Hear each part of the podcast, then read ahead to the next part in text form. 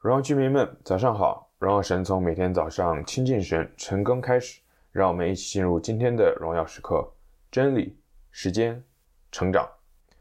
我们今天要继续来读马可福音第四章二十一到二十九节。当我们进入到第四章的时候，我们其实已经看到很多不同的比喻，每一种比喻的背后，耶稣其实都有很精妙的意思在其当中。今天我们要读的也是如此。鼓励大家可以把每一节的经文都拿出来，单独的、反复的做导读的训练。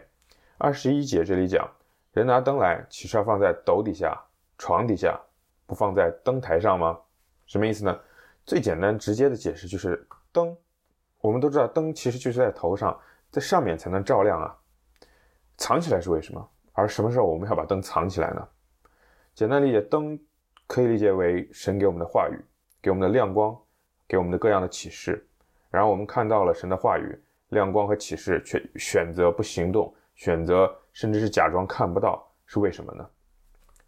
要知道，一个基督徒属不属灵，有没有真实的生命，其实不需要看他在聚会中、在教会里的表现，看他自己在家中最真实的样子就知道了。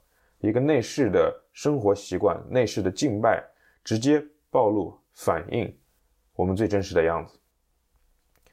就是我们生命中还有罪没有被除掉的时候，还在被它深深影响捆绑的时候，我们是没有办法让神的光直接打进我们的内心的。我们会害怕，我们会恐惧，我们会战惊。《胜过黑暗》这本书的作者就提到过自己曾经怎么样试图努力的去辅导自己的组员，想要建立那种保罗和提摩太式的属灵关系的时候，试了好几次，最后也是失败。很多年以后，他的被辅导的人告诉他，原来是因为当时这个人深深的陷在罪里，没有办法出来。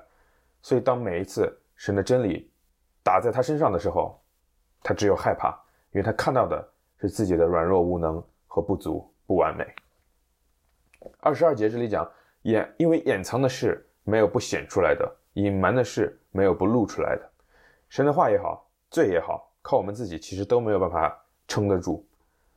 最会透过我们的行为浮现出来，而神的话语也是。我们每一次读神的话语，它都在我们的身体里面跟罪来抗衡。真理比罪要大出好多。我们不可能一直在读神的真理的时候，反而让罪胜过我们，因为真理使人抛弃罪恶，转向光明。二十七节、二二十六节、二十七节这里讲说，黑夜睡觉，白日起来。这种就发芽渐长，那人却不晓得是如何。这是神设计的生命成长的原理，我们没有办法充分的理解。我们种草，大家就知道，草撒下去就会发芽，有合适的方式，它就会发芽。然后我们不需要把土翻开看草种、草根是怎么样成长的，因为这就是神设计的这个自然世界的运作方式。但是我们现在教会的人，现代人。在这个社会职场的人，我们都在太过于追求效率和速度了，我们等不了种子发芽的这个过程，我们会忽略掉其实成长需要时间。神的真理进到我们的生命的时候，当我们生命中还有罪的时候，我们渴望好像立马这个罪就会消失，然而并不会这样。对于大部分人来说，他需要一个成长的时间，是神的真理一点一点让我们知道。哦，我们在哪里其实还可以变得更像基督？我们的哪个地方可以再慢慢转变？大家种过地就知道，草籽在地上发芽，其实现在的草种已经改良很多了。可是即便这样，它发芽其实需要两周左右的时间，不是你撒下去草种，开始浇水，第二天就会发芽的。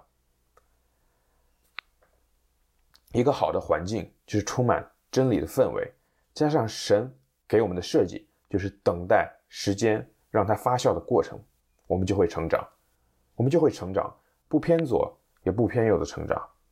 鼓励大家可以再好好的来读这样子的比喻，思考我们的生命中是不是太着急了呢？是不是可以给他一些时间，让神的真理慢慢的带我们来成长？我们一起来祷告，天主，谢谢你给我们今天的经文，提醒我们神你的真理带领我们成长，然后我们要耐心耐心等待这样子的改变。